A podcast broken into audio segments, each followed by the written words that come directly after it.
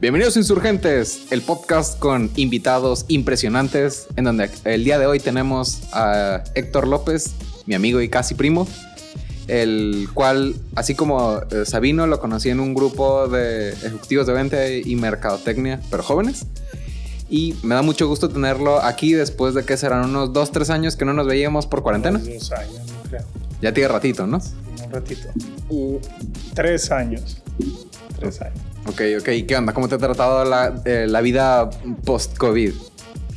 Pues aparte de haber sobrevivido, Ajá. digo, hace un año, porque sí me pegó bastante fuerte el COVID, la verdad que pues no me puedo quejar. Ha habido mucho trabajo, ha habido grandes experiencias, momentos.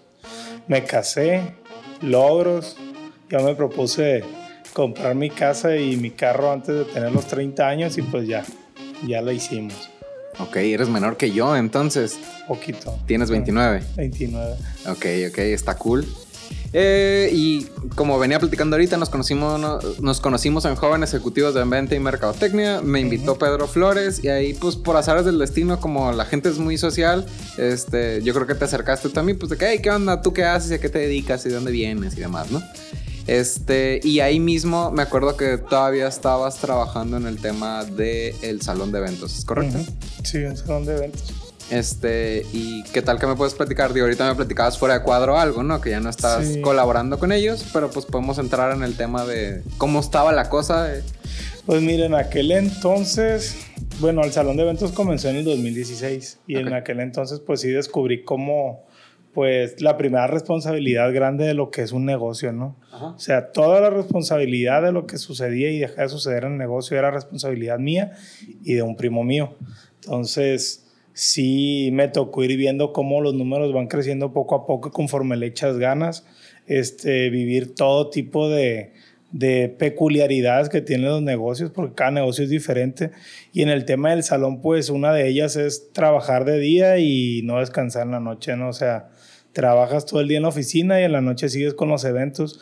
A veces no duermes, a veces este, pues andas en chinga porque es como, como un tema de, como yo le decía al coordinador, no eres coordinador, güey, o sea, eres improvisador profesional. Ok. O sea, tratas de tener todo como que bien en orden y tu hojita y todo y a tal hora todo, pero cuando menos piensas todo, o sea, como son muchos proveedores y muchas cosas que pueden pasar en cinco horas o seis o siete horas, tienes que estar preparado para dar soluciones eh, rápidas. Está perro el Entonces, término, ¿no? Improvisador sí. profesional, porque habla de que en- me invitaron a otro en donde les comentaba que para mí la improvisación no significa que te sacas cosas de la manga, sino que Ujú. tienes como tu navaja suiza de herramientas en donde dices, ok, se ocupan pagos, vamos sacando las matemáticas, se ocupa platicar con gente, vamos a sacar las habilidades blandas y así sucesivamente, Sí. ¿no? La neta está bien perro el término, nunca lo había escuchado. Eh, ¿Se te ocurrió a ti o lo escuchas en algún Ya lo lugar? había escuchado, fíjate, creo que fue en un curso en Guadalajara y sí nos nombraron de que, por ejemplo, de que, ah, este, escenario 1, pasa tal cosa con el proveedor de la comida, no llega la comida, ¿qué haces? Ok. Entonces, como que te vas por tacos o, y no alcanzan los tacos en esta carreta, ¿qué haces? Entonces vas y le pides a otros tacos y toma en cuenta el tiempo y toma en cuenta esto. Entonces tienes que hacer todo lo posible porque las cosas se vayan dando, pues. Está perro, es tema de la capacidad de adaptación a lo que se va presentando en el momento, ¿no? Ujú. Ok. Sí. Este. ¿Qué te iba a decir? ¿Y dentro del salón ha habido al- al- como que algún evento en particular que has dicho estuvo chusco o hubo algo guau que pasó? Pues mira, en ventas y en, en eventos se ha habido de todo tipo de cosas, ¿no? Por ejemplo, el primer evento, o sea, tengo que decirlo como tal lo que pasó. Eh, uno no sabe cuando hace ese tipo de negocios, una vez nomás se lanza a hacer lo que sea que vayas a hacer, Ok. pero las cosas se presentan de una manera muy particular. En este caso, el tema eléctrico. Ok. O sea, jamás te esperas que a la hora de echar a andar algo que como se la supone luz, que tiene que o sea, estar el- bien. el- la iluminación, el Sí. sonido. Ok. O sea, llega un punto en el que empiezan a hacer chispas los cables, se va la luz como por una hora Ok. y hacer lo que se pudiera porque la fiesta continuara. Movimos contactos, nos echaron la mano en la comisión y al parecer, además del tema de la luz, que era también una bronca de parte de nosotros hasta cierto punto, por ahí supimos que la competencia fue con una camioneta y empezó a golpear el poste donde estaba la, la, luz que nos daba a nosotros. Sin querer, seguramente. Mm, seguramente. Pero, o sea, el, el, hecho de que los cables peguen hace provoca corto. chispas, hace corto. Entonces, eso fue lo que pasó. Me acuerdo uno de los primeros eventos. Ha habido amenazas. Este, ya estar acostado en tu casa así en boxer a punto de dormir y que te hablen y te digan, oye, es que el cliente debe, debe 8 mil pesos todavía de cuenta y pues dice que no va a pagar o algo así. Y hazle como quieras, ¿no? Sí, y, que el cliente te llore o cosas de esas. Ah, sí. O un cliente, me acuerdo, uno no sirve cuartito en las bodas porque pues es es como te puedo decir, como mm, se ve mal para uno el hecho que tengas una boda, un evento bonito, mucha decoración y todo, y metas el cuartito y parece el, no sé, como cantina, cantina ¿no? Así. Entonces sirves la cerveza en vaso también. Okay. Y el amigo me marcó a medio evento, bueno, al iniciar el evento, estaba cenando, me acuerdo, en un sushi y en eso me llega la llamada y me amenaza, no, compa, que tú no sabes quién soy yo. Y yo dije, y otro malandrín. Dije. Y ya me dice, no, tú no sabes cuántos seguidores tengo en Instagram y que no sé qué, que te voy a quemar, que, que, que es esto, que a mi gente. Y yo, espérate, espérate, ¿qué, pasó? Le dije, no, que la cerveza, no me deja ni hablar. Y yo por, ya puse el altavoz y por WhatsApp, güey, al coordinador, güey, consíguete caguamas así de que, no, consíguete cuartitos, güey, de volada. No, que yo las voy a pagar, que mi dinero no vale y que no sé qué. Y yo, ay, listo, le dije, ya, ya, ya te calmaste. Y ya me dice, sí, me dice, pero ¿qué vas a hacer? Y que no sé qué. Y yo, ya está pedido, le dije, ya te mandó un screen, le dije, y al coordinador ya se la pedí. Y en una de esas ya de estar saliendo por ella. No, hombre, compa, muchas gracias y que no sé qué. O sea, muchas veces la gente como que, pues más en los eventos, ¿no? Como todos de una así, todo está corriendo así contra el reloj, pues la gente se altera y más cuando hay alcohol. Es que todo. aparte, todos esos eventos son digo, está en el nombre, ¿no? Es un evento importante para la persona y aparte aquí en Culiacán tenemos la sangre bien caliente. Dejando el narcotráfico y todo ese tipo de circunstancias, el, el, eh, como el temperamento de las personas son corajudas y son, tú no sabes quién soy yo, y o sea, son como que esas líneas cliché que uno escucha muy seguido, aunque no tenga nada que ver.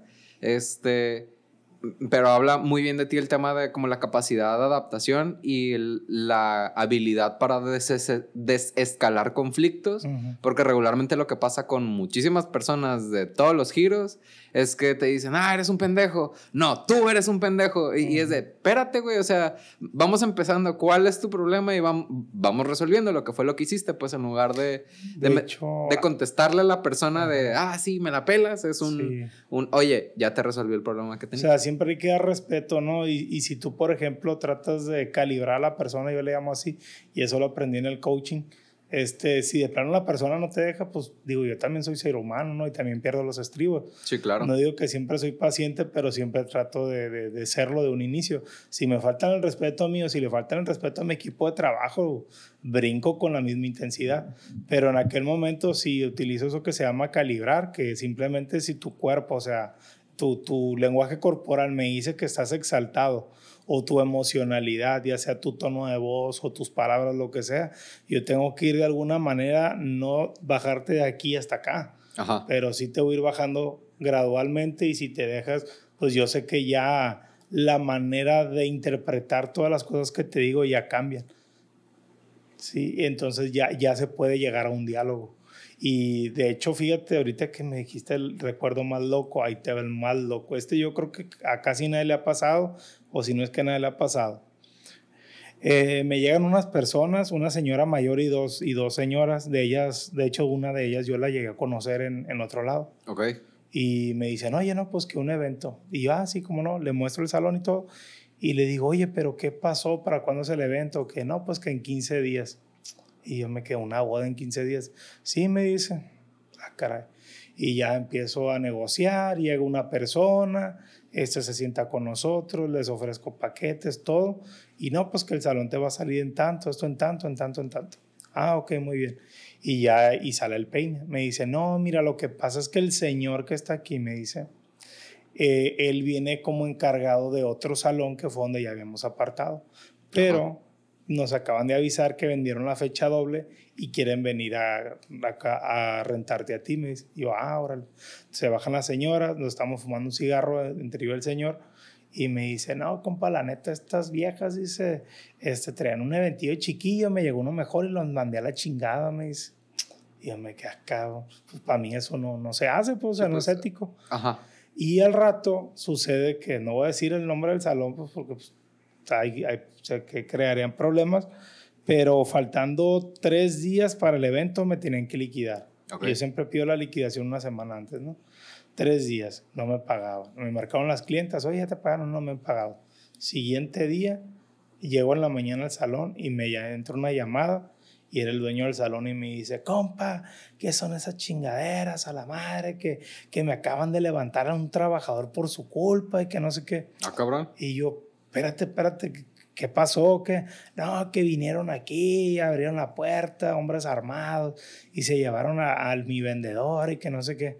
Y yo, pero ¿por qué? No, que usted le metió presión a la, a la señora, que porque yo no la había pagado y le empezó a decir cosas y vinieron a mí a hacerme el daño y no sé qué. Y yo le dije, oye, pero pues las personas no son así. Le dije, se me hace raro que, que vayan en ese rollo. No, que si le pasa algo va a ser su culpa y que no sé qué. Bien, bien alterado el amigo. Y yo, mira, déjame, déjame checar, le dije, porque pues no es así la cosa. Y ya le marco y me dicen las señoras, ay, mi hijo, tú no te preocupes, dice el vendedor, el gordito, le dicen, el gordito aquí está sentado, dice a gusto tomándose unas caguamas. Y el amigo nomás gritaba, sí, amigo, usted no se agüite, que no sé qué. O sea, el vendedor, el supuesto levantado. Sí, estaba, o sea, se prestó, vaya. Ok. Y la presión era para el dueño del salón para que pagara. No mames. Entonces, ya de que, no, usted dígale que, que paguen y, le, y ya para para que usted le avise que ya lo soltamos, pero usted no se preocupe. Y yo así como que, ah, cabrón, dije, o sea... Ya involucrado en un secuestro como, sí, como me, colaborador, ¿no? Me sentí parte de un secuestro neta, neta, o sea, y ya fue de que, oiga, no, pues, pues que pague, oiga, pues que traiga el dinero y aparte, pues, que, en que hayamos quedado. No, que usted, en dónde está, que yo le llevo el dinero que no sé qué. Y sí me llevaron el dinero y en 15 minutos lo soltaron, pues algo así. Lo soltaron entre comillas, ¿no? Porque no lo tenían agarrado, pues lo tenían caguameando. Sí, pues. el amigo estaba bien a gusto ahí conviviendo. A la madre. Sí, de todo pasan en todos lados. Y ahorita me platicas que ya no estás trabajando ahí, ¿no? No, ya no. Que ahorita estás trabajando con un torno, ¿verdad? Uh -huh. Para los ignorantes, así como yo hace 10 minutos, ¿nos puedes explicar qué, qué hacen en el torno? Mira, cuando empiezo a leer de teoría de máquinas, me lo pusieron así. Eh, todo, todo, todo, todo lo que tú vistes, comes, eh, en lo que te sientas, todo lo que veas donde voltees a tu alrededor, hay una máquina detrás. Es correcto. O sea, por ejemplo, aquí se utilizó una, este, un aparato para crear el acero. Este, aquí, por ejemplo, un troquel, o sea, la lámpara igual, o sea, qué máquina no se utilizó. En todos lados hay máquinas produciendo este, productos, por así decirlo. Uh -huh. En este momento, a lo mejor ahorita porque ya me bañé, ¿no? Pero si me ves las uñas te vas a dar cuenta que las traigo negras. Un poquito. Este, estaba soldando una motoconformadora. Una motoconformadora, pues es una máquina con la que hacen las calles, okay. las carreteras. Y en este momento, por dar así un contexto, yo estoy reparando eso. Tengo otro, otra persona que ahorita me está ayudando con una excavadora ahí en una criba para el lado de San Pedro. Estamos reparando piezas hidráulicas para grúas. Estamos haciendo piezas para una de las empresas más grandes de carnes aquí en, en Culiacán. Todo tipo de piezas que te puedas imaginar. Y una vez, para no hacerte muy larga la historia, me tocó hacer una pieza que se veía muy industrial. Ajá. Cuando la termino aplico Google Lens y me doy cuenta que era un cople, que es prácticamente una unión para unir dos espadas de Star Wars que no se ubique es el personaje de Darth Maul. Sí, del episodio 1 de la segunda tanda, Ajá. el negro con madres rojas con en la cuernitos. cara. Ajá. O sea, literal me mandaron a hacer eso. Ok, o sea, tiene muchas aplicaciones. Sí. Oye, y me estás hablando de diferentes aparatos que al, al ojo público, pues uno dice, pues están armados de diferentes piezas. ¿Cómo le haces para tener como que tanta, llamámosle conocimiento de tanta pieza tan diferente? Pues mira, al final de cuentas llega un punto en el que creo yo que la mente funciona así como las matemáticas no tiene como que sus reglas básicas o, un, conocimiento muy básico y general en el que funciona y se teje tu, tu, cerebro para hacerlo. Yo creo que la mecánica va por, casi por el mismo lado, ¿no? O sea, si yo te entrego, por ejemplo, esta, esta pieza y ves que tiene esta guasa, ves que tiene este tornillo, ves que tiene un hexágono el tornillo y te entrega una llave Allen, por lo general tú ya sabes ah, mira, este va a ir aquí, esto va a aquí, esto se va a atornillar así. Entonces llega un punto en el que en el torno se convierte casi lo mismo. O sea, una chumacera, ¿para qué sirve? Ah, una chumacera es un rodamiento. Un rodamiento trabaja de esta manera, los rodamientos trabajan dentro de pistas. Entonces llega un punto en el que empiezas a tejer todo y ya empiezas a, a ver que todo se trata de desgastes, este, de falta de, de disciplina o seguimiento al mantenimiento de las máquinas. Okay. Por ejemplo, una máquina se te va a descomponer cuando no la lubricas, cuando le das más, más peso o más tareas de las que debe poder hacer, más de su capacidad. Me ha tocado, por ejemplo, reparar máquinas de empaque de frijol, de arroz, de azúcar. Este, me ha tocado fabricar rodillos gigantes, o sea, así. Hace poquito reparé una máquina, un D9, que para los que sepan que es un D9 en la maquinaria de construcción, es un tremendo maquinón, o sea, es, literal había gente que llegaba y me decían, oye, esta madre estás armando Transformers o qué pedo. Así, o sea. Estás armando bombas. ¿Y qué es un D9 nomás para darme norte? Un D9 es una, como tipo, ¿qué te diré? Es una especie como de retro. Ok. Pero este, tiene un, un cucharón así, o sea, enorme, pues. O sea, está más, más alto que yo, manchísimo. ¿Y le metes mano tú a todo o tienes mm, personal con el que te ayuda? Mm, pues tengo personal que me ayuda y de hecho yo les ayudo a ellos. Okay. O sea, yo soy administrador, ¿no? Es trabajo en equipo. Sí, entonces, por ejemplo, yo como no soy un tornero, por así decirlo, y no soy un soldador, pero ya conozco cosas básicas, pues digo, es mi negocio, al final de cuentas yo tengo que hacer compras, tengo que presupuestar, tengo que llevar la nómina, tengo que llevar el control de las cuentas por cobrar, por pagar, créditos, negociaciones, clientes, ventas, todo, todo tengo que llevar. Entonces, también auxilio en el trabajo, o sea, me meto a la operación. Estoy en, en esa etapa del negocio en la que mis manos todavía las necesito para producir a lo mejor el, el, el, estilo, el nivel de vida que yo, que yo ahorita estoy teniendo. O sea, yo necesito hacer eso, empezar a crecer un poquito más lento, pero ya cuando logre cubrir ciertos puestos, ya voy a empezar a, a poder dedicarte a, crecer un poquito más. Y además está padre porque, por ejemplo, el tema de involucrarte en la operación, yo en lo que hago, que sitios web y publicidad y demás, este, me sirve involucrarme en la producción porque te enfrentas regularmente con en mi ramo con diseñadores gráficos o, otros ingenieros en sistema, mercadólogos o lo que tú gustes y mandes. Y hay veces que la respuesta es, es que está bien difícil y me va a tardar un chorro. Y ya cuando lo haces dices, o sea, sí, pero no tanto. Me imagino que ya a la hora que te involucras en un negocio como ese, desde ir a buscar una cotización y te dicen, no, joven, va a tardar un mes, dices, no seas mamón, va a tardar tres días y el, resto de los días te vas a hacer güey y me vas a cobrar más caro. Seguramente también pasa como en todos los, en todos los giros. Este, ¿Hay alguna máquina que hayas dicho, ah, esta es mi favorita? Una máquina. ¿De las que utilizo o de las que hemos reparado? De las que has reparado. Pues mira, de las que hemos reparado,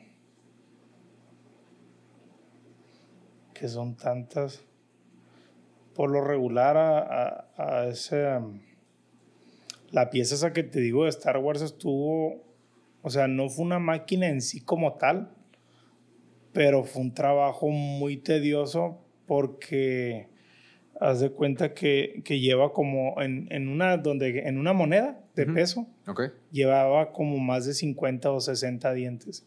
Entonces, el grado de precisión, el cálculo y, y la mano del tornero que la hizo, la verdad está, está canijo. Está de artesano ese pedo. Sí, y era una máquina que me ha gustado mucho, de las que me gustan mucho, que normalmente les metemos mano, son las inyectoras de plástico. Las inyectoras de plástico funcionan con unos moldes de un acero que se llama D2, durísimo. Entonces estas inyectoras se de cuenta que se meten a, es como una especie, imagínate un microondas gigante. Okay. Entonces inyecta el plástico, lo calienta, lo calienta y va pasando. Llega un punto en el que empieza a recorrer por todo el molde. Luego como que entra una especie de refrigerante y ya la misma máquina puede expulsar lo que sería una Java, por ejemplo. Ok. Sí. O sea, es para implementación industrial. Porque cuando me dijiste, no sé, este inyector de plástico, dije a lo mejor juguetes, ¿no? Yo como por pensar en bajita la mano, ¿no? Pero las Javas. Pues puedes hacer. La industria del plástico, fíjate que está muy interesante. O sea, empiezas a ver muchas industrias. Por ejemplo, he visto la industria alimenticia, he visto industrias, este, el transporte, la verdad, este, todo lo que es camiones, todo lo que es máquina de construcción he visto la de los plásticos, he visto la de la madera, o sea, me ha tocado trabajarle a todo tipo de industrias. Está perro porque te da una perspectiva amplia de qué otras cosas pueden hacer y si un día quieres emprender en cualquier otro giro, pues ya, ya sabes de perdida reparar las cosas o dónde llevarlas. Es algo. La verdad que el mantenimiento es algo que ignoramos mucho. O sea, en, en algunas empresas uno dice, ah, mantenimiento. Y dices tú, ah, pues es el que arregla los focos y, y temas de plomería, ¿no? Ahí en tal lado. Pero hay ciertas industrias o ciertos este, negocios donde es una base fundamental el mantenimiento. O sea, la operación va completamente ligada al tema del mantenimiento. Y existen gerentes de mantenimiento muy buenos y otros no tan buenos, para ser honesto. O sea, hay gente muy precavida hay gente que le gusta, eh, ¿cuánto me cuesta esto? O sea, el tema de siempre preguntar cuánto cuesta. Lo más barato. Ya sabes que va por lo más barato. En cambio, si te pregunta, oye, ¿cómo le harías para reparar esto? O sea, el, el, tema de que tú le expliques y atentamente te escuche qué es lo que le vas a hacer significa que es una persona buena para trabajar en lo que él hace, porque es una persona que sí se preocupa. Entonces, ya cuando tú le haces una reparación, yo, por ejemplo, el taller no está acostumbrado a hacer parches. A mí no me gusta parchar. O sea, darte una solución que te dure un mes, dos meses, este, prefiero trabajar un poco más y darte una solución. a largo plazo. Sí, a largo plazo, pero sí tiene otro costo. Y por eso yo creo que nos ha ido bien porque si tratamos de, de hacer las cosas con, con un poquito más de, de, de, como profesionalismo, ¿no? porque al final el, el, parchar es una solución temporal. Sí. Y, es bien importante el tema que platicas del mantenimiento porque aplica en todo, ¿no? Aplica en las computadoras, en los automóviles, en, por ejemplo, en, sin decir marcas porque es marca local, este, en una transformadora de alimentos este, en donde picaban la carne, que tengo entendido que es una licuadora enorme. Alguien nos platicó que le tocó de muy de cerca que la persona que le daba mantenimiento a, ese aparato, hablando de los procesos y de hacer las cosas completas y el deber ser, pues se mete a la licuadora y a la hora que se mete a la licuadora no la desconectan. Y pues quedó como ladrillo el compa, pobrecito, o sea, la libró pero ah, de esas veces que como película de terror, ¿no? Alguien se recarga en el botón de encendido y hay alguien adentro. entonces es el tema de ser bien cuidadoso de quién lo hace, cómo lo hace, el proceso. También el tema del, profesionalismo a la hora de hacer el mantenimiento es medular, porque a veces de, si son cosas electrónicas que agarran el cautín de donde está caliente, ya dices, vato, se nota que no le sabes. Pues, o sea, es, es, bien medular el, el tener el, el, proceso. Por ejemplo, en lo que yo hago, este creo que el término que utilizan es cuando haces un sitio web a lo que al español sería lo ranchero.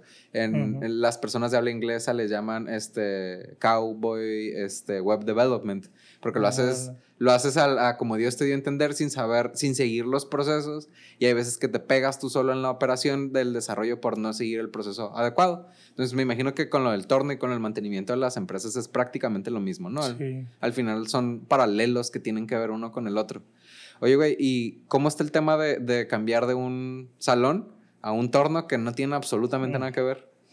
Pues mira, lo que es el salón, las góndolas que también te platicaba que tuve, tuve ese negocio, ese ya fue con, con capital mío. Okay. Este, fue mi primer negocio ahí. Ahorita el torno pues fue una especie de, de renta, es renta, pero me hago propiedad del en el tema de la renta eh, a, la, a, la, familia de mi esposa y pues de ahí en adelante empiezo a crecer, ¿no? Entonces ya le empiezo a agarrar el rollo. Pero ¿a, ¿a qué voy? O sea, todo se trata, porque hay mucha gente que me dice, oye, güey, pero pues, o sea, ¿tú qué aportas en ese negocio? O sea, ¿qué, ¿qué, es lo que te diferencia a ti al cambiarte de un negocio a otro? ¿Qué es lo ¿Cuál es tu marca? Pues, ¿qué, ¿cuál es tu valor?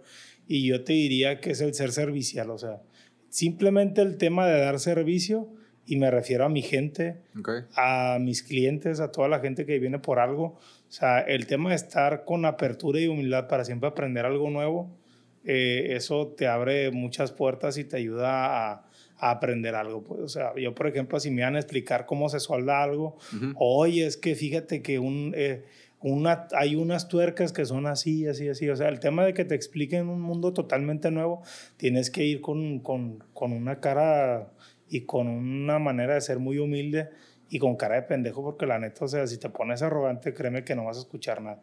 O sea, cuando la boca está abierta, los oídos no funcionan, pues. Claro. Entonces, si es mucho de pegarme, eh, dejarlos hablar, empezar a preguntar y mucha preguntadera para poder aprender. Y, y esfuerzo. Y parte de lo cool de todo esto es que, no recuerdo qué autor, pero hablan, por ejemplo, del camino del héroe, ¿no? En, temas de marketing se, se, van muy al de, ah, es el camino del comprador. Y la neta es que no tiene absolutamente nada que ver en términos de, por ejemplo, de una película, ¿no? O sea, si ahorita hablábamos de, de las piezas del, del, de la espada láser y del episodio 1 de Star Wars o del episodio, creo que es el 4, cuando está Luke Skywalker. El 4, sí, con el 4 que él empieza siendo un pendejo el vato, o sea, no tenía idea de los Jedi ni la fuerza. Eh, si te vas a cualquier referencia de cultura pop, desde el, haz cuenta, Smallville con Superman, que no controlaba sus poderes, que ahí se nota la edad cuando uno habla de una serie tan ruca. Este, de las películas, por ejemplo, de la primera de Iron Man, donde el vato era un millonario, pero no, no tenía la, la inteligencia o sea, sí la inteligencia, tenía la capacidad, pero no se había puesto a pensar cómo le hago para salir de ahí, de ahí sale el, traje que se pone. O sea, todo, camina, todo camino de un héroe empieza con uno siendo un pendejo en un tema, pues, o sea, el, con un tonto, un, un alguien inexperto en, cualquier labor, y en el momento en el que uno acepta ser inexperto, eh, aceptas, eh, abres espacio de decir, ok, aquí puedo aprender, y la neta está bien chido que lo veas con, con esa postura porque la mayoría de las personas siento yo que llegan a cierta edad o llegan a cierto grado de conocimiento y ya no le mueven, pues ya es, ya llegué, ya no me mueven de aquí. ¿Ha habido algo que te ha motivado o que crees que te ha como marcado esa parte en ti que dices, voy a ser humilde? Porque es un, rasgo bastante como notorio en, en las personas que siguen aprendiendo. Pues mira, yo creo que ha sido lo que he aprendido en la calle como tal, o sea, el tema de que pues... El barrio. Simplemente hay que ser, o sea, hay que ser gente pues con la gente para que te respondan bien. Claro. Y, y también yo lo resumiría con algunas frases que me han dado, por ejemplo, mis padres, ¿no? Por ejemplo, mi papá siempre me ha dicho, este, o sea, que te importe más tú caerle bien a la gente que que la gente te caiga bien a ti, pues. Entonces desde ahí te quitas la arrogancia de andar tijereando, ya, este vato así, ¿no? Andar de, tijera. Entonces, mi mamá, por ejemplo, igual es una persona que eh, al que pase, o sea, por la calle necesitando un vaso de agua o se le vea que tiene cualquier tipo de necesidad o inclusive una discapacidad, mi mamá te va a acercar hasta un seguro, a una asociación civil a que te brinden apoyo. Entonces, yo siempre he sido, inclusive desde el, desde el tema de los de los grupos empresariales es de que, ah, fíjate que yo me dedico al tema de la venta de camas. Y yo de volada es como que tengo un compa que vende bases de camas.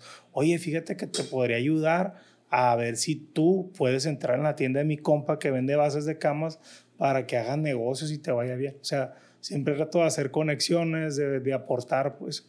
Y esto me ha abierto puertas tanto en grupos empresariales y todo tipo de negocios.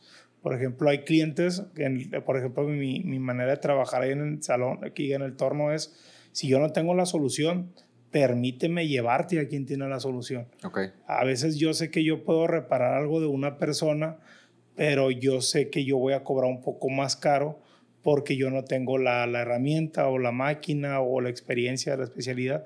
Entonces termino delegando o mandando este tipo de trabajos a otro lado porque me importa que se resuelva el problema. Entonces el tema de ser servicial yo creo que, que es lo mejor y te digo desde muy chico pues, pues, siempre se me, ha, se me ha venido dando eso. A veces sí, ¿no? o sea, por el contexto, no sé si serán las facciones o algo, hmm. o, o, gente que simplemente no te conoce a fondo, a veces piensan ah, que uno es arrogante o presumido, pero realmente, este, ¿cómo te puedo decir? ¿Cómo vas a juzgar a una persona? de, de, que hable bien de lo, que, de lo que él hace, no de que haga bien las cosas, sino del bien que él hace o de las acciones que le pasan o las cosas, a los eventos a los que asiste. si es lo que, o sea, eso te lleva a más cosas de esas mismas cosas. Entonces, yo no puedo hablar muchas veces de cosas malas o de mitotes o cosas así, o, o porque se me hace un desenfoque. O sea, para mí mi vida ha sido eh, estar trabajando y logrando cosas buenas y eso hace que me pasen más cosas buenas. Entonces, ¿cómo te hablo de otro tema?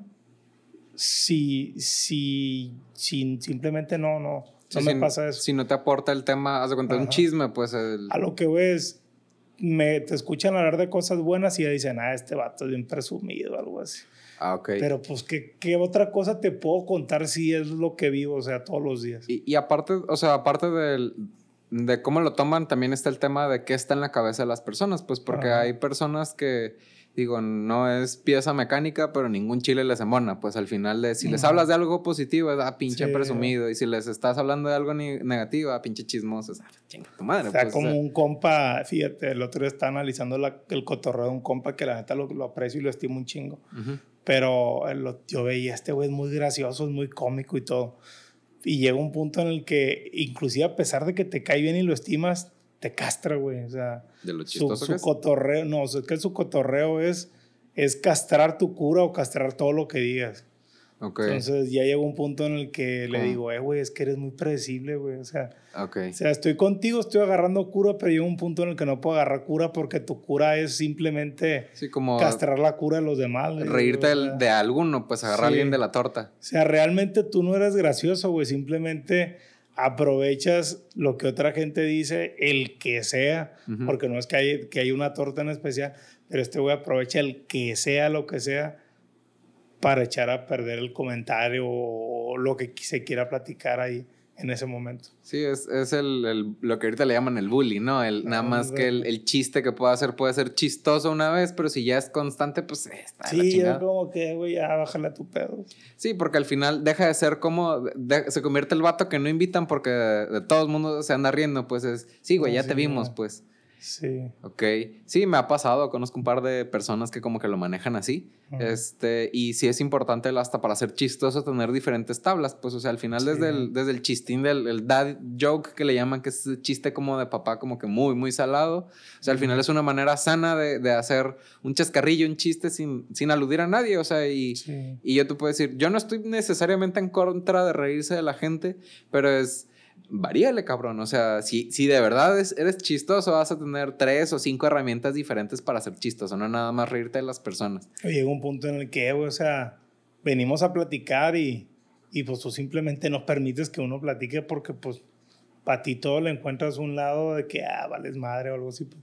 Sí, pues se vuelve cansado al final. Una no deja que la plática fluya y la otra, como este demerita o reduce el valor del comentario que puede estar haciendo uno. Al final, digo, me pasa también a veces que hacen un comentario serio y yo hago un chiste, pero como que también es un mecanismo de defensa. O sea, no, necesariamente me estoy riendo de lo que me dices, sino, no sé, el encuentro el albur o el doble sentido, o si lo dices de tal manera significa tal cosa. Cualquier tontera, pues, o sea, pero no es la misma el, como que el de algo como relacionado, como hacer la relación en la cabeza que es un pendejo. O sea, se, vuelve cansado, pues eh, los gringos le dicen it's growing old, pues es ya, ya se acabó esa, esa dinámica. Yo creo como que, por ejemplo, tocando el tema del coach, no generas esa confianza en la gente. Claro. Y como no la generas, no, no generas ese rapport y es como que se, se rompe simplemente se rompe la conexión. Porque hasta se empieza a volver una relación de, de si yo me estoy riendo de, de, lo que estás diciendo, es también un mecanismo de yo sentirme superior a ti, porque si a ti te está yendo bien y es, ah, es una mamá del torno, es, no, güey, o sea, ¿y tú qué chingado estás haciendo de tu vida, pinche Godín? Digo, no, no sé quién es, no, pero, este, también yo soy como que mucho de, de como de la confrontación, eh, digo, yo no estoy en coaching, ¿no? Pero bueno, el, ah, me has mencionado un par de veces, hoy alguna vez tocamos el tema Sí, claro, no pasa nada. Este, del, del coaching, ¿no? El, Alguna vez hasta yo creo que fuimos a un café y platicamos de un tema en particular. Este, platícame un poco de, cómo entraste ahí, más o menos, este, cómo está la cosa. Pues mira, yo empecé en el coaching cuando en ejecutivos fue este compa Sael Barraza, no sé si lo ubicas, conferencista, consultor. Eh, él trabaja mucho con Canacintra, entonces de cuenta que vas a él y, y yo, pues, súper excelente orador, ¿no?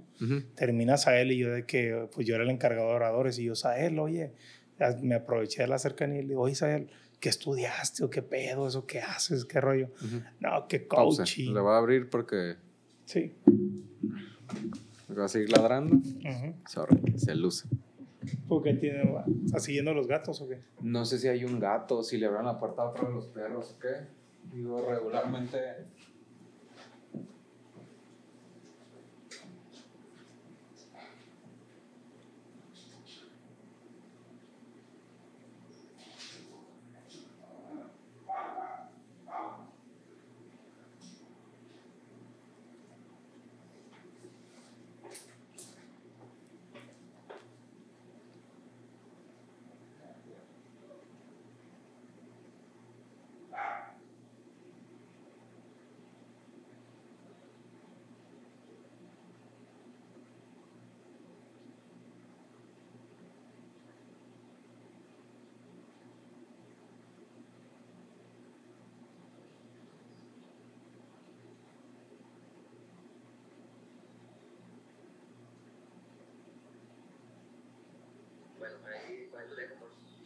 Ahí la solución es, bueno, pide una llave de agua y déjala todo el día ahí con la golpilla antes de hablarle, no te la puedes interesar. No, no te preocupes.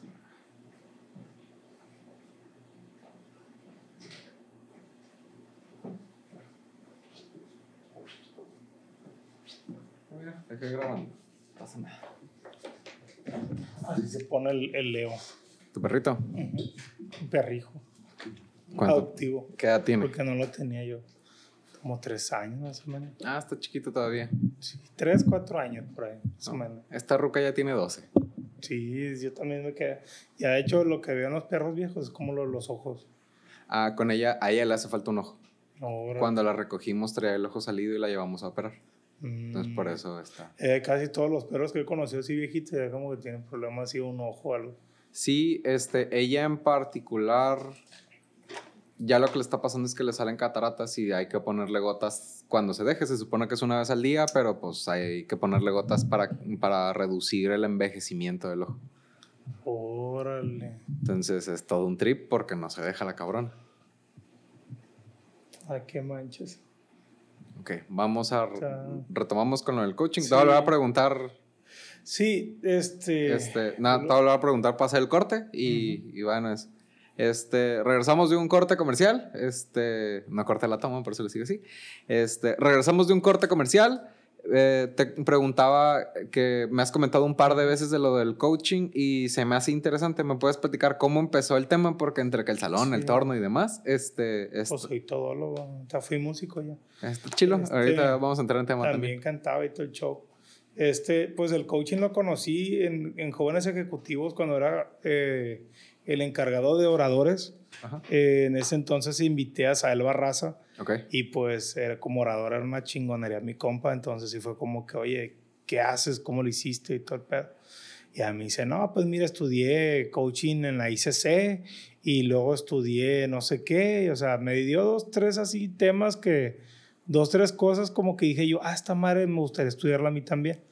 Entonces busco ICC, no recuerdo en qué pinche momento. Ujú. Nomás de la nada recuerdo una llamada de Guadalajara que me dicen, oye, no, pues que supimos que estabas interesado en estudiar con nosotros y somos la International Coaching Community. Y yo como que, ah, chido tu rollo, no sé quiénes son. Ok. Y ya de que, no, pues así, así. Y ya me hacen unas pequeñas preguntas, eh, mm, les doy casi mi currículum y todo. Y pues no sé si fue realmente la venta o algo, porque creo que sí tuvieron problemas para aceptarme por mi corta edad. Ok. Estaba muchísimo más joven en aquel entonces. Entonces sí fue como que, ah, ok, ¿y no eres empresario? No, todavía no. ¿Pero estás a cargo de un negocio? No, pues que sí. ¿Pero que eres parte de grupos empresarios? No, pues que sí. Y entonces entre la plática, pues, ah, mira, te escuchas con una persona madura, con ganas, tienes mucho interés, este, se ve que tienes ciertas habilidades que te van a ayudar. En fin, voy a Guadalajara al curso este. Pero fueron seis meses, un curso que no cuesta 10 mil pesos, ni 30 mil pesos, ni 50 mil pesos. Su madre. O sea, sí estuvo caro. Este, Lo fueron sigo pagando, ¿no? Sí. seis meses. No, ya lo terminé. Entonces, son seis meses. eh, eh, hago mucha práctica aquí. Voy una vez al mes a mis exámenes y la capacitación presencial. Y, y aquí es puro leer. O sea, jamás he leído tanto como en ese entonces. Me aventé, no recuerdo si unos 8 o 10 libros en esos seis meses. Yo ni un libro te leo al mes. O dos al año y se me hacen muchos, ¿no? Entonces ya decido, pues, lo hago y todo, y llego y puro monstruo, ¿no? Ah, soy director regional de 7-Eleven, no sé qué. Soy este director de una empresa que hace plazas comerciales tipo forum. No, pues que soy directora general de una empresa que vende todas las chingaderitas que, te- o sea, si tú ocupas ponerle vitamina C, vitamina D, vitamina no sé qué, o glucosa, o o algo, un nombre extraño de cosas de alimentos que lleva un producto procesado, ellos lo venden. Cosas como tentramicosón y esos Ah, ingredientes químicos. chingadera de esas. Pero, o sea, so- todo lo que lleva el yogur, Nestlé, todo, o sea, era una empresa enorme, enorme. Ok. Entonces, sí me doy cuenta de la magnitud de, de compañeros que tienen el grupo y yo dije, sí, o sea, puro pinche tiburón Ok. y electo. Así.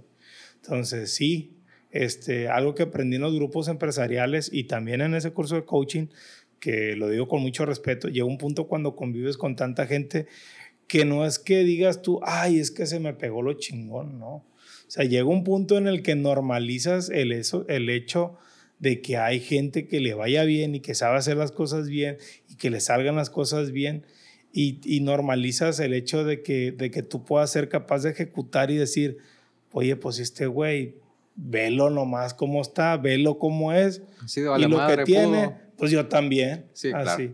Entonces ya fue como que, ah, bueno. Pues entonces me pasó algo similar. eh, sí batallé un poco con mi diálogo interno a la hora de tratar con gente mayor que yo o de mayor nivel que yo. ¿En qué sentido? Eh, te- tu diálogo te está diciendo como que, pues, ah, no la haces, no puedes, que estará pensando de ti, ni te está poniendo atención, él es mayor, él es esto, él es el otro, que este vato ya pasó por mil cosas mejores que lo que tú estás tratando de aplicar. O sea, tu diálogo interno es muy, jode mucho, ¿no? Sí, claro. Entonces, lo primero que te enseñan en el coaching es a apagar tu juicio. Ok. Entonces, lo primero es tu juicio de ti hacia la persona para poderla escuchar es, atentamente y de ahí lo que sigue es también empezar a trabajar en tu propio juicio o tu propio diálogo interno, Ok. Eh, que fue el tema que sacó Sabino la vez pasada, el tema de, del juego interior del tenis. Ah, ok. Ese libro es especialista en eso, ya me lo han pedido varios. Ok. Y, este, y de ahí comienza el tema del coaching, ¿no? De los, no sé qué tantos éramos en el grupo, como 20, algo así. Creo que nos certificamos muy pocos, la verdad, lamentable por el costo que tenía. Y algunos dirán, ah, pues un curso de coaching, así como sea, cualquiera se gradúa, ¿no? Pero tú no lo dimensionas. Pero ya cuando vas y conoces y ves que coaching no es el tema de decir, soy el coach Héctor López de negocios, soy el coach de vida algo así. O sea, mucha gente ha prostituido demasiado el término cuando no saben ni en qué consiste la técnica. Y es una metodología completa, o sea, bien hecha, que está hecha por la psicología, psicología analista, psicología humanista, este, eh, la mayéutica, no sé, tiene muchas, muchas corrientes que formaban de alguna manera el coaching como la metodología que realmente es y, y quitas la prostitución del término, ¿no? O sea, un coach realmente aplica una metodología que el coaching se define como una metodología conversacional entre dos personas óptima para crear estados mentales eh, en las personas para alcanzar objetivos. Ok. Eso se puede decir así. Está muy buena la definición y está perro que te la sepas. Sí. Porque regularmente puedes poner la, la botellita porque agarra.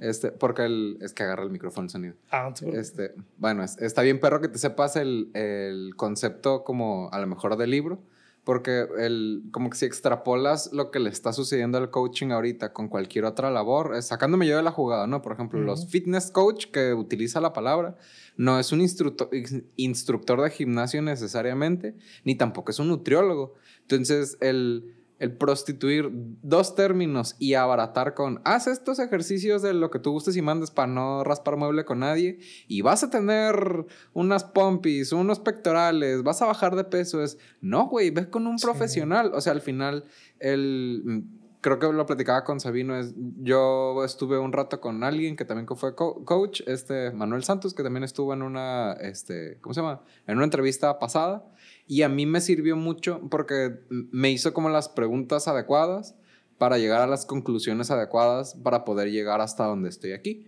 Este, como dice el meme, no es mucho, pero es trabajo honesto, ¿no? Sí, sí, sí. Este, pero de manera interna me ha servido para yo tener una seguridad ante la incertidumbre eh, bien encabronada en el sentido de, de, a lo mejor el próximo mes no sé cuánto voy a ganar, por poner como un ejemplo práctico así hipotético, pero ahorré lo suficiente, conozco mis habilidades, sé que puedo cerrar una que otra venta en función de tal y cual cosa, y ya de ahí justo apagas el, el juicio que tú comentas.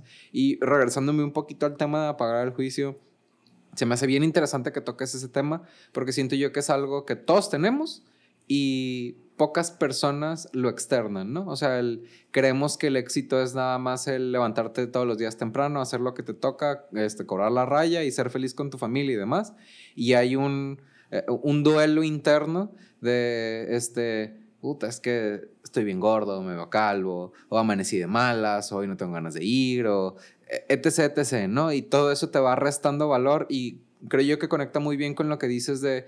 Eh, quizás es sobresimplificando el comentario, pero es, yo no me meto en chismes porque no me da nada positivo. Es lo mismo del apagar ese diálogo negativo porque es un diálogo que a lo mejor si te estás quejando constantemente, pues no le das espacio a los pensamientos positivos porque también la mente tiene un ancho de banda limitado en donde tú tienes que decidir qué quieres pensar y lo que piensa va a ser como las semillitas que va a empezar a, eh, a, germinar en algo. O sea, si estás pensando pura caca, pues va a germinar pura caca. Pues por ahí van, ¿no? Me voy a contradecir un poquito como Diego Rusarín, ¿no? Porque la neta sí me cae un poquito gordo el amigo. Dale, dale. Pues. Pero, o sea, sí me gusta el morbo, me gusta el chisme. Sin ah, embargo, sí, o sea... sin embargo, ¿cómo te puedo decir? El, el tema de que cuando me preguntan, oye, ¿y qué cuentas? Pues que te voy a contar, o sea, de puro trabajo, puro esto, puro el otro. Y la neta, no conozco a ninguna persona que le vaya mal que sea bueno para trabajar, la verdad. Sí. porque hay mucha gente que, y con todo respeto, en los grupos empresariales te debe haber tocado uno que otro, sí. de que piensan que por estar ahí, ay, soy el, el próximo Carlos Slim o soy el próximo Bill Gates. O, o sea, siempre tienen ya bien chingonas pero, no, trabajan, no, no, ejecutan nada. Y la neta, esta madre es de que tienes que chambear, güey. Y, y, una vez un director, un, un, cliente, un, este, un jefe mío me dijo, mira, güey, vas a tomar una decisión para tu negocio, porque sabía que me iba a salir de trabajar ahí para irme al negocio. Y era consultor y me dijo, vas a tomar una decisión para tu negocio. Haz cualquier, ah, o sea, tu prioridad va a ser cualquier decisión que tenga que ver con conseguir más ventas. O sea, tienes 10 decisiones, vete por esa, güey. Okay. Y eso es trabajar.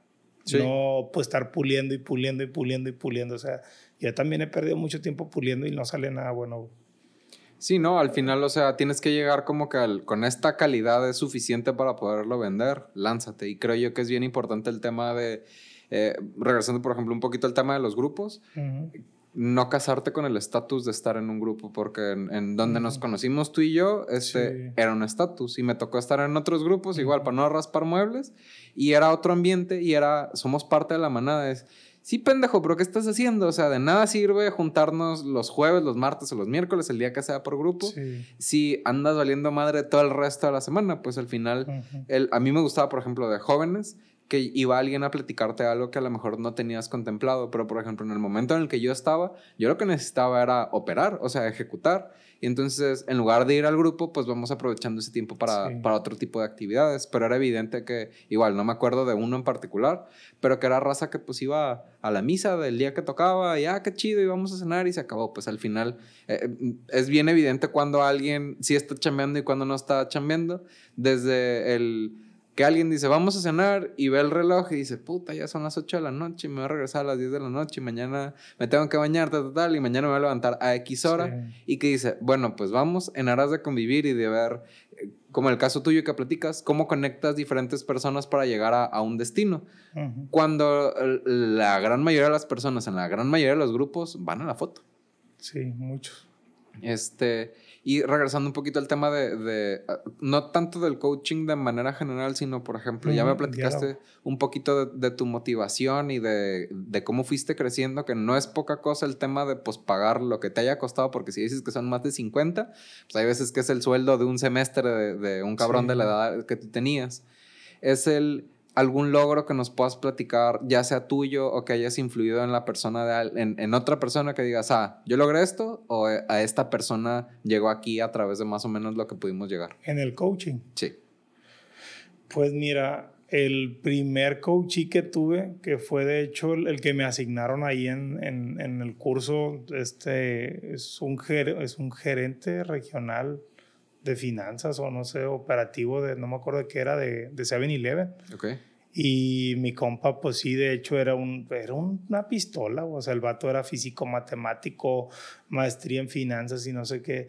Era un vato bien hacha con la gente, era un compa mm, muy inteligente. De hecho, el vato me decía, ir güey, dice, o sea, yo en México, en la Ciudad de México, dice, porque él era de allá, yo soy uno entre un, millón, dice, o sea, sí, literal. Me ves como, porque yo le decía, la neta, como usted está para que sea, no sé, CEO de allá en California, algo así. Y el vato me decía, no, o sea, yo tengo, soy un millón de tantos allá. Soy uno entre mil en Guadalajara y a lo mejor en tu pueblo, porque a veces era medio repugnante el amigo. A lo mejor allá en Culiacán me dice, yo soy uno de, de tres, me dice, uno de cinco, me dice. Ajá. Pero, o sea, tienes que ir viendo en dónde vas a ganar más, en dónde te conviene más estar, dónde realmente va a ser más rentable. Pudiera estar, él pudo haber estado aquí en Culiacán, pero a lo mejor hubiera empezado más lento. Entonces Culiacán se acopla al ritmo. Ese caso en particular este, fue en el que descubrí cómo a través de las preguntas puedes ir de alguna manera como con un bisturí ir abriendo capa por capa una cebolla. Entonces él trae un problema con su esposa y un problema interno de mucho tiempo que venía provocado por sus padres, de hecho, por unos momentos muy específicos, que no puedo hablar de eso por respeto, pero haz de cuenta que literal eran cosas que su mente no podría, no podía en ese momento como que recuperar o dar con esa luz en, en, en, ese punto. Y fue mucho trabajo. De hecho, para esa sesión me preparé mucho. Este, tuve muchos corajes con él porque al principio, sí, imagínate, chilango, este, súper exitoso, hablando de godines, ¿no? Y este, y el vato va conmigo, un morro, o sea, bien joven, todo el pedo, va iniciando en el tema de dirigir un negocio, por pequeño que fuera. Entonces el vato sí era como que muy arrogante y poca intención le prestaba a, la, a la sesión. Entonces yo hablo con mi coach mentor y me dice este George, me dice, Héctor, tú necesitas utilizar la asertividad, me dice. Porque yo estaba en un punto en el que no, lo voy a agarrar putazos y pinche vato que sepa quién soy a la madre para ver si no me pone atención y que tanto se pagó por el pinche curso y para que no lo aproveche y, así, ¿no?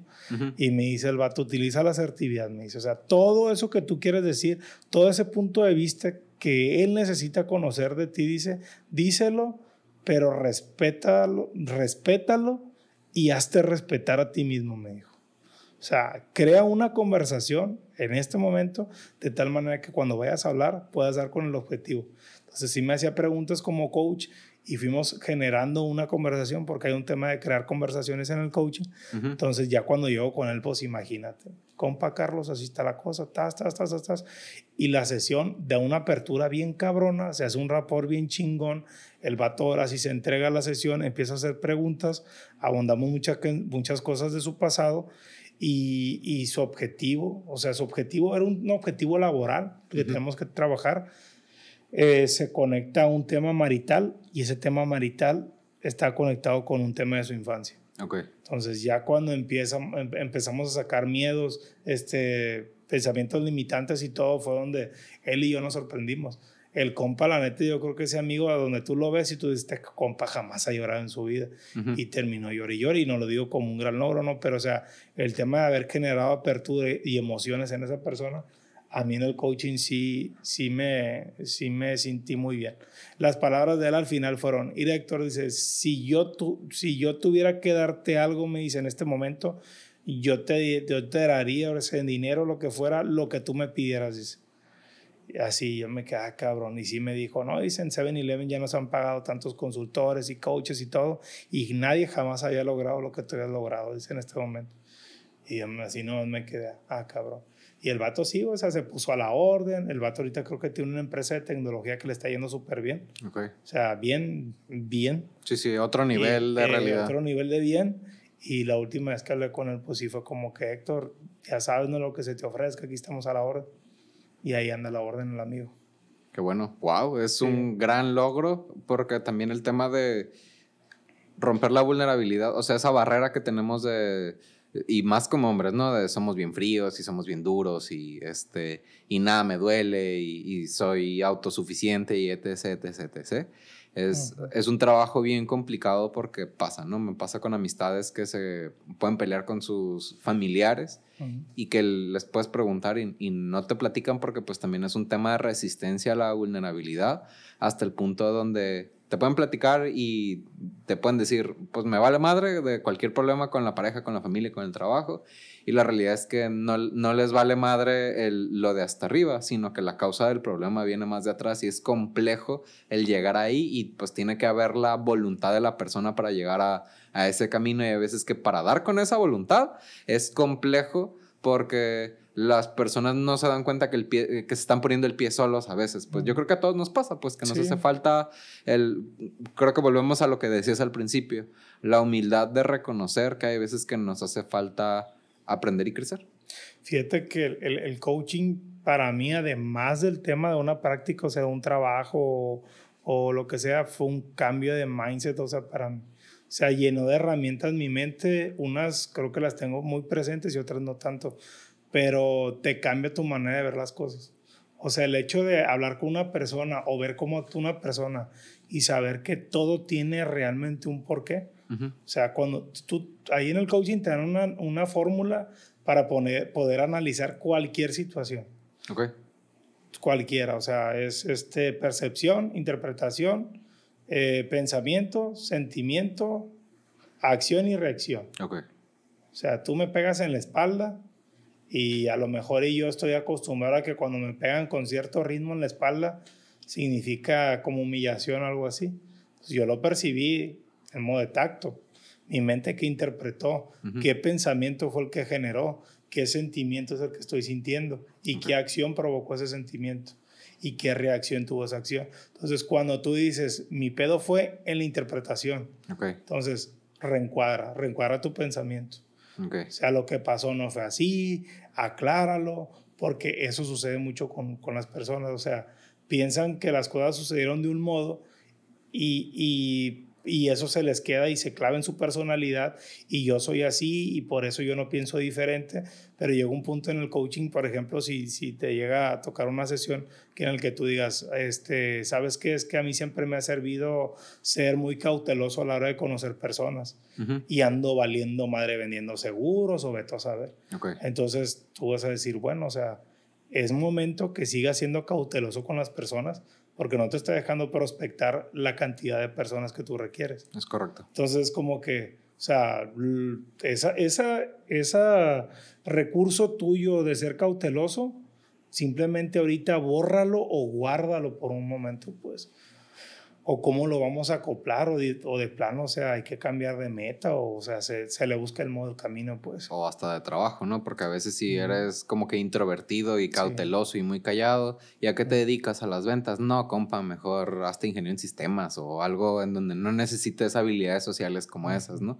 La neta está chido, el, ahorita que comentas cómo desdoblas el, el cuál es la causa de este, se me puede venir a la cabeza hasta las conversaciones en WhatsApp, ¿no? Y hasta, yo creo que pasa más de hombre a mujer y de mujer a hombre y de mujer a mujer, ¿no? De que, ay, es que nada más me dijo hola. Y es, ¿y? O sea, el, ¿y, y qué pasó? No, pues, y, avanza la conversación y es regularmente yo en lo que me enfoco es en la interpretación, o sea, no, no tanto en el, en el resto de los elementos de la fórmula. Pero el, el- como que yo el antes de tener un juicio es hay veces de, ¿sabes qué? Te voy a marcar porque en- cuando a mí me llega a pasar que veo que la cosa está medio extraña, te voy a marcar para aclarar a ver qué pedo, para, pues para escuchar tu tono de voz, para preguntarte, o sea, si te escucho molesto es, oye, hice algo yo que te molestara o viene de otra parte, o Te sea, faltó el emoji nomás o qué pedo. ajá, y ya en función de eso, yo como, el, el término que utilizaste es calibrar, este, el, ah, yo tengo la culpa o tiene la culpa alguien más, este, independientemente de, de echar las culpas, ¿no? Es ver de, Ah, ok. ¿y cuál es el problema que está sucediendo? No, pues, este, se rompió un tubo, lo que tú gustes y mandes. Ah, ok, lo que necesitas es reparar el tubo. Bueno, vamos a buscarle solución a ese problema. Este, pero pasa muy seguido, ¿no? Que hasta en la comunicación escrita, en, en- y digo, en mi caso, en mi experiencia regularmente ha sido en- más en interacciones con mujeres que con hombres, porque pues somos de sí, no, y ya, pues, o sea. Pero también pasa, ¿no? Que, que yo pensé, este, yo creí, este, no me contestaste y, y pensé que ya te caía gordo, es porque también pasa. También hay hombres que son como que muy sentidos y que no están tomando en cuenta eso.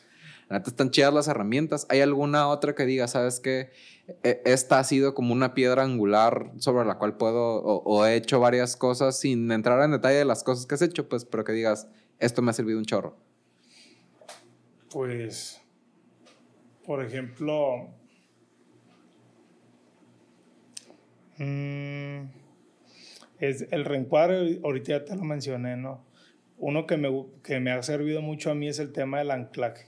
O sea, el, bueno, el tema de ser consciente de qué son los anclajes. A ver. Si te fijas, aquí tengo un ancla tatuado. Sí. O sea, el anclaje de alguna manera es, eh, no sé tú, pero yo, por ejemplo, en mi infancia escuchaba una canción Ok. que no voy a decir qué, porque pues también está medio dramática la canción, pero Mm. cada que la escuchaba y, y esos tonos en especial, esa manera en la que se figuraba esa canción, ya me deprimía yo.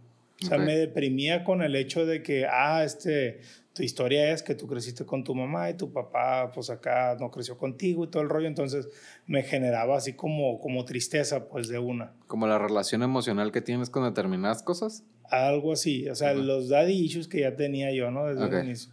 Entonces, el simplemente hecho de escuchar esa canción o una canción que se le parezca a un piano, casi te puedo decir que de manera inconsciente yo ya me ponía triste ese día. Por eso no Así. practicabas tanto piano en la escuela de música. Puede ser uno, a lo mejor una, Sí, una ¿no? causante.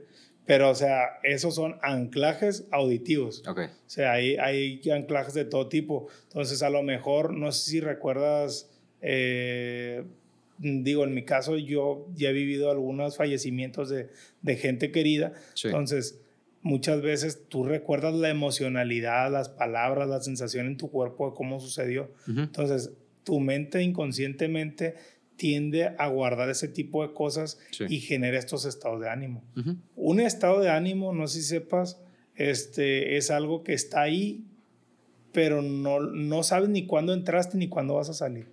Ajá. Simplemente sabes que ahorita te sientes amargado, triste, alegre o de alguna manera no motivado o algo. O sea, tu estado de ánimo es, es- eh, está, amaneciste así, Ujú. pero no sabes en qué momento se va a terminar. Ok. O sea, no sabes cuándo empezaste a amaneciste motivado o en qué momento dejas, empezaste a sentirte neutral y en qué momento ahora de la nada estás como que amargadón así. Porque puede depender también de los estímulos externos, ¿no? O sea, de la Sí. parte, hay una parte interna, pero por ejemplo es, ah, te robaron las llantas, te encabronas, pues, o sea. Sí, las emociones son más espontáneas. O sea, ahí por ejemplo es la sorpresa, es este, pues ahora sí que pues, te duele que vayas a tener que pagar por eso y todo, Ujú. pero puedes terminar con un buen ánimo aún después de todo eso. Ujú. pero tu estado de ánimo a lo mejor ahí es un poquito más, es- es como la parte fuerte y prolongada de tu, De de tu carácter o de, de la manera en la que te encuentras.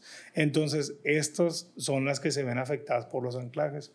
En ese tatuaje, yo, por ejemplo, cuando a mí me preguntan, oye, no, pues, o cuando yo voy conmigo mismo, en, en una plática conmigo mismo, de que, no, pues me siento triste o algo así. Y de que, bueno, pero ¿cuál fue la razón? ¿La tristeza o no sé qué? O ya cuando de plano no, no tengo mucha chance de estar pensando o me bloqueo, yo digo, bueno, ¿cómo me sentiría bien? O sea, ¿qué es lo opuesto a la tristeza? Ok. Pues la alegría.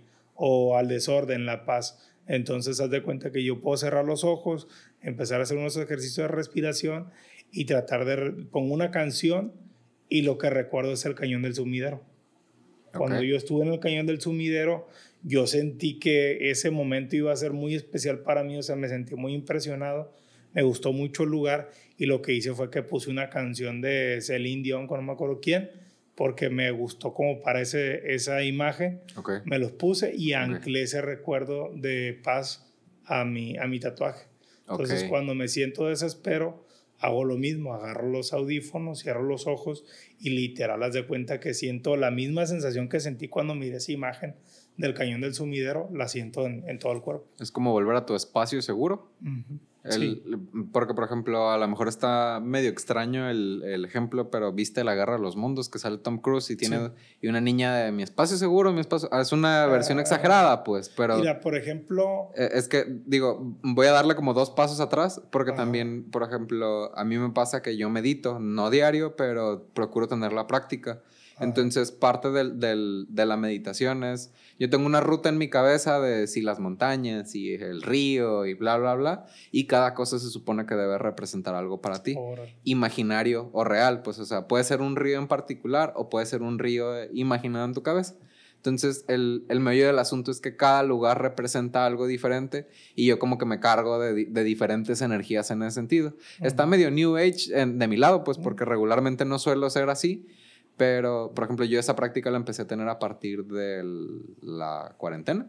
Porque pues la gente encerrada, no convives con gente y no sales y no tienes como diversidad y fue una manera como de salirme del momento y entrar en mi mente en, como que un espacio seguro similar al anclaje que tú estás haciendo. Me imagino que va más o menos por el mismo principio, o sea, similar. Parecido. Es que es como si yo te preguntaba, oye, Yuriar, ¿cómo, ¿cómo te sientas tú o cómo es tu postura de, tus hombros o algo así cuando te sientes enojado? O sea, te vas a... Vas a, te tensas. o sea, te tensas. Entonces, a través de la corporalidad puedes encontrar una emocionalidad también. Sí. Entonces, ya tienes que como que cambiar tu postura o hacer algo que te ayude a llegar a esa emocionalidad que tú quieres. Que puede ir hasta del, oye, estás encabronado, respira profundo. Y al respirar profundo eh, le exige al cuerpo hasta reducir el, el, el, latido, la velocidad en la que late el corazón y te relajes en automático. A lo mejor no se te quita lo encabronado, pero ya no le quieres partir en su madre al que te hizo enojar. Sí, algo parecido. pero sí, son, son muchas cositas que de a poquitas, porque serán un chingo, sí, sí. que me han dejado el coaching. Por ejemplo, el hecho de saber reconocer el lenguaje, por ejemplo, a la hora de preguntar sea, el saber preguntar, créeme que tiene cosas muy chingonas este, en tu día a día. Por ejemplo, el hecho de que si tú tienes una persona que trabaja contigo y la persona está bloqueada, si tú generas rapor en ese momento, eh, tienes a la persona ya como para poder desbloquearla de, de inmediato. O sea, por ejemplo, ¿qué vas a hacer? ¿O qué acción? ¿O qué fue lo que sucedió? O sea, Simplemente el hecho de saber cómo utilizar una pregunta qué es poderoso. El, el, hecho de preguntar, eh, de saber preguntar o cómo sirve una, una pregunta cómo, también es poderoso. En el trato con una persona, el hecho de poder utilizar una pregunta por qué con la respectiva delicadeza también tiene un buen uso, pues. Una, una pregunta por qué es, es, la más delicada. Porque una pregunta, ¿por qué tienes que utilizarla, por ejemplo, para abundar en, en valores? O sea, en cosas importantes, pero no para, para irte sobre una persona de que... Porque cuando tú lo utilizas de ¿por qué hiciste esto?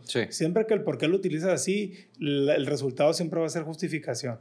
Sí, genera una cierta, ¿cómo se llama? Una posición de defensa en las personas. tengo la noción, porque por ejemplo, uno de los últimos libros que leí, digo, yo tampoco leo tanto, pero cuando me, me gusta un libro me lo aviento en hasta 15 días, ¿no? Pero para que me guste uno soy batalloso. Este, se llama Never Split the Difference de Chris Voss y no nos pagan por hacer la mención, pero habla justamente del tema de las preguntas de, toca el tema en específico, ¿no? De, de cambia todos tus, por, no todos, todos, pues, pero cambia la mayoría de tus porqués por un qué y un cómo, porque cuando utilizas la pregunta de por qué, es, este, las personas se ponen a la defensiva, porque justo lo que acabas de decir, te metes como en, en, su aspecto vulnerable de por qué, no sé, se te quemó la comida, pues porque soy un estúpido, va a ser la respuesta y no quiero que sepa que soy un estúpido. Y ya uno, uno se cicla en, en, en un como una espiral negativa de pensamiento a veces y se pone a la defensiva y ya se, te da una excusa como tú lo acabas de decir. Y así le preguntas, oye, ¿Cómo fue que se te quemó la comida? o qué te hizo falta para que no se te quemara la comida, o qué pasó que hizo que se te quemara la comida. diferente o Ajá.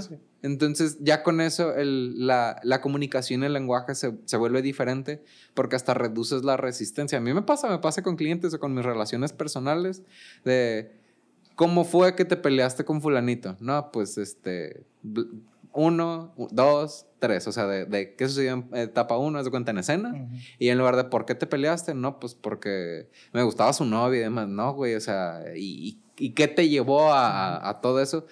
Giras la conversación de una manera bastante interesante porque quitas como esa fricción de, de, de meterte en la persona, ¿no? Es que el cerebro es como medio flojito. O sea, si tú le haces preguntas qué o cómo, como que lo pones a pensar Uh -huh. Pero ya que lo pones a pensar, te digo, o sea, tienes que ponerlo en, en esa posición uh -huh. en el que el cerebro ya está dispuesto a dar, a entregar. Sí. O sea, tienes que generar apertura. Y este, del, en ontología del lenguaje fue donde aprendí muchas cosas de esas. La verdad está bien padre el libro. Al principio lo odié, pero al final fue como que, wow, o sea, pinche, como Rafael Echeverría, el, el autor. Ok. Chingón, chingón el vato. Está bueno el dato para, sí. pues, para que la, las personas lo busquen y yo soy sí. una de esas personas.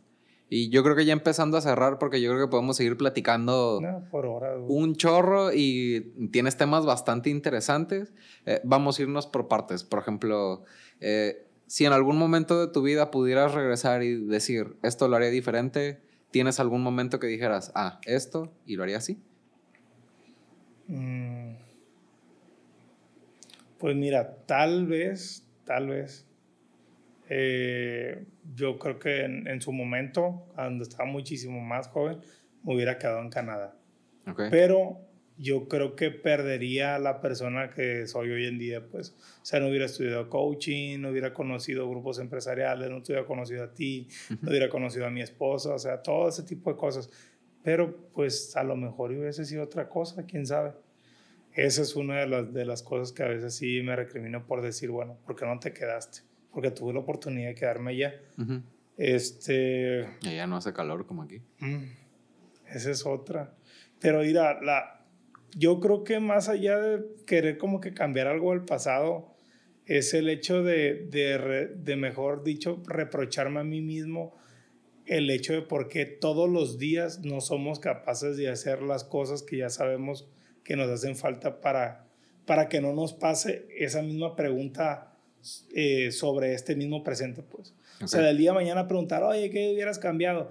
No, pues simplemente, pues, o sea, tener la fortaleza de que todos los días y el día de mañana yo tenga la fortaleza para no tener que hacerme esa pregunta sobre el día de ayer, pues. Y la sabiduría, ¿no? Porque, por ejemplo, hay veces que uno hace tonteras. Por ejemplo, me pasó en otra entrevista y coincidí con esa persona. El, fue como que sencilla la respuesta en el sentido de me hubiera gustado haber empezado antes. Porque es, es sí. eh, a mí se me hace bien fuerte y me hizo mucho clic porque yo dije, pues yo estoy comiendo mierda en la universidad todos los días. Digo, no nos daban clases, pues, pero también está el tema de yo no hice nada hasta el último semestre por capacitarme. Entonces, el, eh, siento yo que también hay un tema de, de, sabiduría en el sentido de que son, de hoy somos ignorantes de, eh, ¿cómo decirlo? El ahorita ya tuvimos unos momentos de aprendizaje donde dicen, si, por decir, si hubiera aprendido el coaching antes, digo, si hubiera sido posible, hubiera tenido las herramientas antes y a lo mejor hubiera avanzado más rápido para los que sentimos que vamos lentos.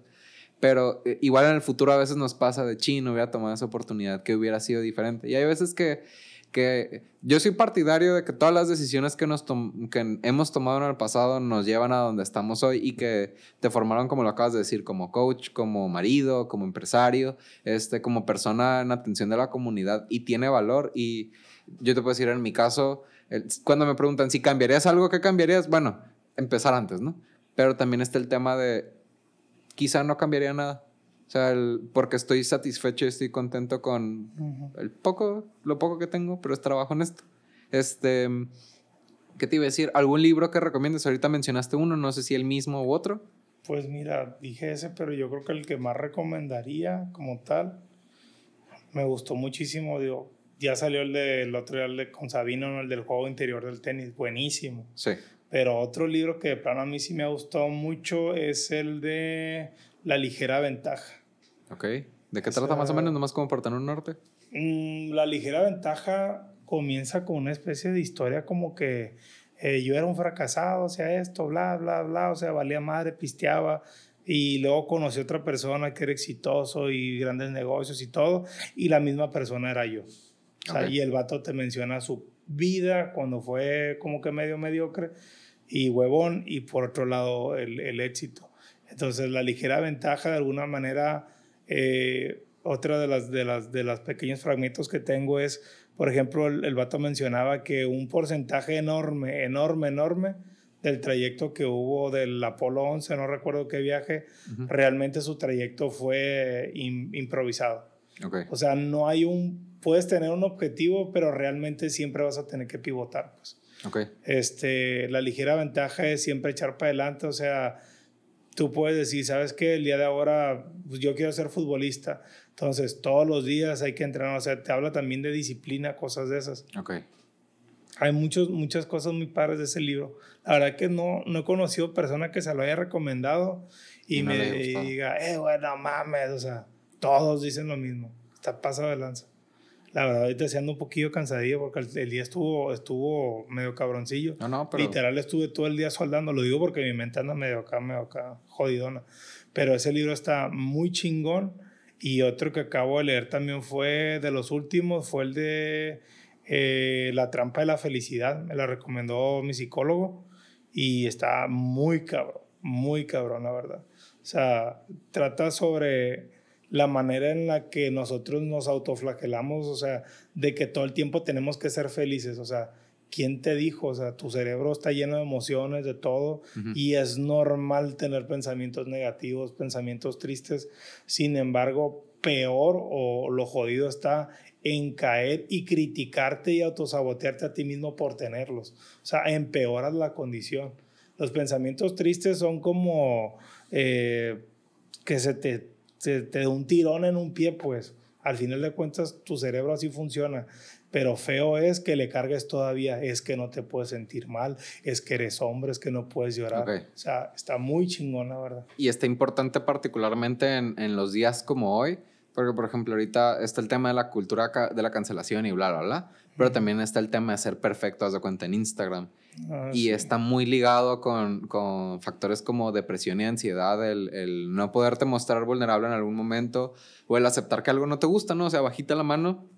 Porque ponle que, uy, eres una persona como que naturalmente alegre, pero algo te tiene que cagar. O sea, a lo mejor no te gusta el chocolate o no te gustan los perros o te chocaron y en algún momento del día estás molesto o triste o incómodo y está bien, pues el, el darle lugar a esas emociones es, es, se me hace como que un tema bien importante de los dos, ¿no? Se me hacen bastante interesantes.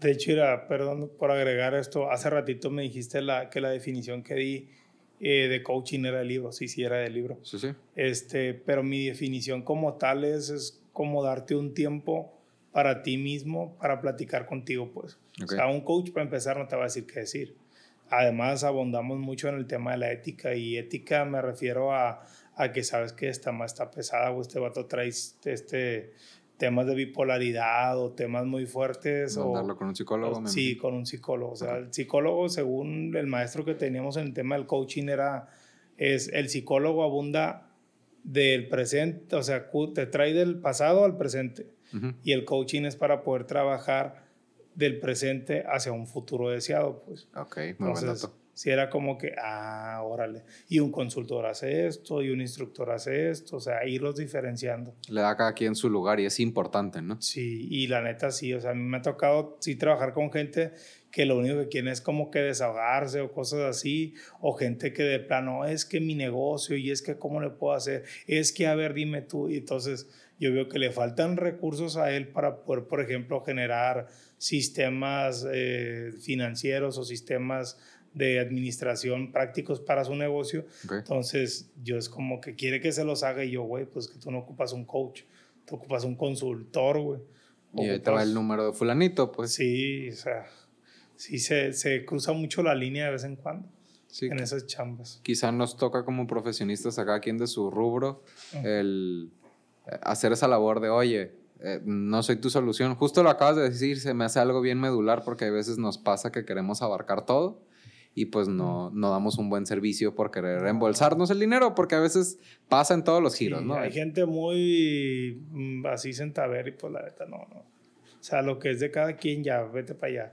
Sí. O muchas veces si tú crees que tienes la capacidad de hacerlo bien, no nomás de hacerlo, pues ¿por qué no? O sea, éntrale. Y es también, yo creo que ahí es donde radica la sabiduría del zapatero a sus zapatos. O sea, si puedes hacer un buen trabajo aquí, dale, y si no, pues pásalo a quien lo haga. Sí. Música que recomiendes que en, los últimos meses estés escuchando y que digas, ¿sabes qué? Este, me gusta X banda o esta rola o... Música.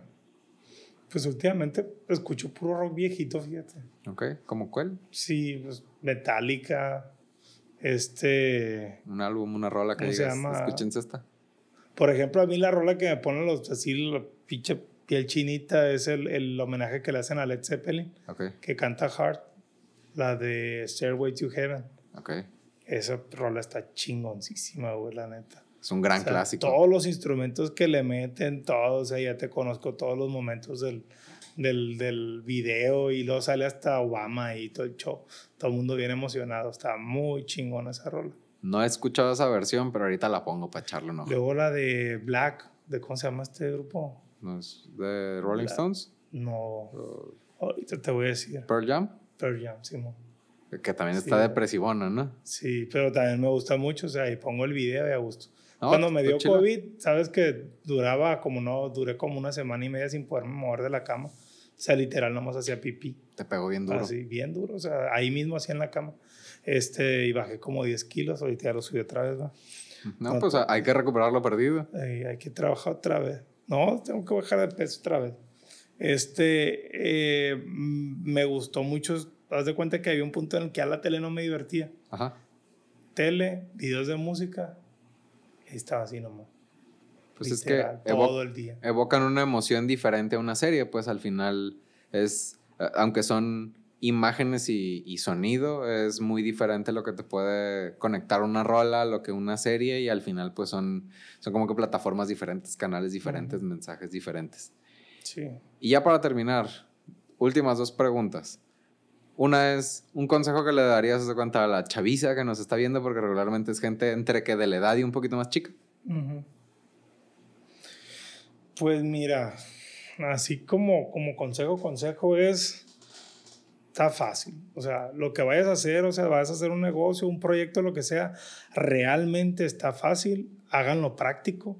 No traten de ser muy perfeccionistas porque se te va el, tiempo.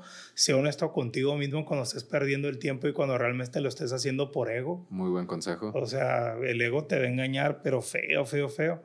Y yo diría, si realmente quieres empezar algo, enfócate en, en, en, algo, o sea, pruébate a ti mismo en algo que tú digas, sabes que yo puedo vender ya. Okay. Por ejemplo, yo siempre he dicho, a mí me quieres calar, dime qué tengo que vender. No, pues que vende yetis, jalados, así de volado. Entonces ya tú sabes qué tienes que hacer. Si no sabes qué hacer en, en cómo crear un, un, dibujito en Canva, pues pregúntale a Google. O sea, a mí me pusieron una prueba una vez que duramos como seis horas dentro de, un, de una oficina, entre cinco personas, buscando por qué chingados un vato que está en el desierto tirado, cómo llegó ahí, cómo murió. Okay. Y la única manera de descubrirlo era hacer preguntas de sí o no. Entonces era, compa, eh, ¿se cayó de un avión? No. Compa, ¿murió deshidratado? No. Entonces todo el rato estar estresado. Nos vamos a comer, regresamos, y en, una, en ese día comerlo vato que queda en un desierto muerto y la chingada y no sé qué. Y pum, ya me da la respuesta. Y llegamos y le doy la respuesta al compa. Y me dice, ¿cómo la supiste? Y yo, no, pues es que lo deduje y que no sé qué, y la madre. Sherlock Holmes me, dice, ¿cómo lo supiste? Y ya, no, pues de veras. Ah, no me digas mentira, ¿cómo supiste? No, pues lo googleé. Esa era, esa, esa era la moraleja de esto, dice. Siempre que no sepas algo, una gran habilidad es saber preguntar y más ahora que tenemos el Internet a la mano. Entonces, no hay cosa que no podamos lograr hoy en día si sabes preguntar. Sí. Ahí en, en Face. Y es eso, o sea, trabajar con humildad, trabajar, ese es el consejo, o sea, realmente no se sienten en una, en una oficina. Yo en el salón yo pensaba que trabajaba a veces, pero nada que ver con el entorno. O sea, en el, chinga que me estoy metiendo ahorita. No, en el salón era una cosa de que siéntate, deja que lleguen los mensajitos al Insta, al Face y atiéndelos y bien bonito y listo. Ok. Automatiza ese pedo y ya te vas a desocupar. Y llegan clientes y los pasas, ella se compró esto, ella esto. O sea, no, a lo mejor lo digo muy ridículamente, pero, pero no era tan, tan fácil, pero tampoco era tan pesado. Entonces, la parte buena eran los eventos, pero en el torno, todo el día es traer 5 o 10 pedos en la cabeza. Todo el día llega esto, llega el otro, cómo lo resuelves, cómo le haces, esto llegó así, cómo le va a hacer para que se enderece así, para que haga esto y haga esta función. O sea, todo el tiempo es estar al mil por hora, pues. Entonces, es trabaja. La neta, a los que le pagan bien, a los que les va bien, es a los que trabajan. Este, nomás que si, si te interesa mucho tu cuerpo, tus amistades o algo, sí es complicado ese equilibrio. O sea, ese equilibrio también casi, casi puedo decir que es imposible. Cuidar tu cuerpo, cuidar tu salud, cuidar a tu familia. O sea, imagínate, trabajas de 8 a 6 de la tarde. Te vas y te bañas a las, ya estás listo, por así decirlo, a las 7, 7 y media.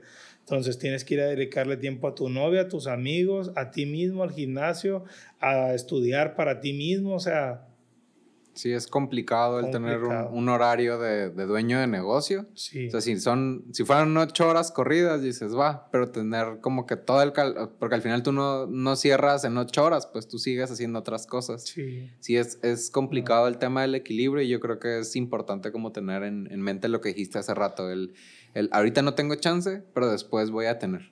Mejor hay que ser honestos y sabes que ahorita mi objetivo es este, logro esto y aunque me esté verbiando a mí mismo, pero el día de mañana voy a hacer aquello. O sea, cumplo esto eh, el día de mañana y ya que cumpla esto voy a tener más de esto y así pues. Sí, son las milestones que dicen los que hablan en inglés, pues son esas como piedritas o esas marcas en el camino que, ok, ya cumplí esto, a lo que sigue para llegar a ese camino. Sí. Y la, ul- correcto. la última pregunta sería una promoción descarada que quieras hacer sobre cualquier tema. Sobre el torno, sobre el coaching, sobre... Pues mira, yo diría del torno. El torno, la verdad, cuando quieran ir allá con nosotros, este, nos encanta eh, todo tipo de máquinas, o sea, meternos, investigarlas, dar soluciones simplemente cuando tengan una duda de cómo quieren hacer algo. Me pasó hace poco con Carlos Mendoza, un amigo también este, eh, que está en ejecutivos. ok. Traía el rollo de querer hacer unas letras así de como que son para un carro. Y yo le digo, güey, la neta, te va a salir un dineral hacerlas, o sea, o hazlas en acrílico y mándalas a cromar, porque un router, a lo mejor el router no te va a salir tan caro, y mandas a, a cromar la placa, pero pues ese metal va a raspar el carro. O sea, mandar a hacer una fórmula, un CNC, está muy cabrón y te va a salir muy caro. Entonces vayan conmigo y créanme que yo los voy a saber dirigir con algún tema de, de alguna máquina que, que esté causando problemas, que no esté haciendo las cosas bien. Este, cualquier tipo de solución siendo máquinas, ahí las arreglamos. Ok, máquinas industriales, agrícolas, de Industriales. construcción. Camiones, Muy importante porque aquí en la ciudad hay un chorro. Todos los Sí. que son, ¿cómo se llaman? Ve más para adelante un pedazo. trailers, camiones urbanos, de todo tipo arreglado. Súper bien. Pues muchísimas gracias por venir. Estuvo amigo. chingoncísima la plática. Tienes unos temas particularmente interesantes con la Gracias. diversidad de temas. Me da mucho gusto que podamos volver a conectar y pues nos seguimos viendo. Gracias, igual. Esto fue Insurgentes. El sitio web que está todavía en construcción, la tienda en línea es insurgentes.xyz. En redes me pueden encontrar como jose.insurgente. Em, ¿Cómo se llama tu torno? Tornos del centro. ¿Dónde lo pueden encontrar? En la carretera Culiacán-Mazatlán, justo antes del Panteón San Martín. ¿Quieres dar algún número de contacto, un teléfono, WhatsApp, lo que sea? El mío, 6671-555004. Ahora sí. Y mi agencia de marketing es Promedima, el sitio web es promedima.com. Este, si se les ofrece algo de un sitio web, campañas de medios digitales, este, todo orientado a objetivos comerciales para la venta, ya sea en sucursal o en línea, o captación de prospectos orientados para la venta, soy su chico. Muchísimas gracias, no olviden en suscribirse, darle like y hasta luego.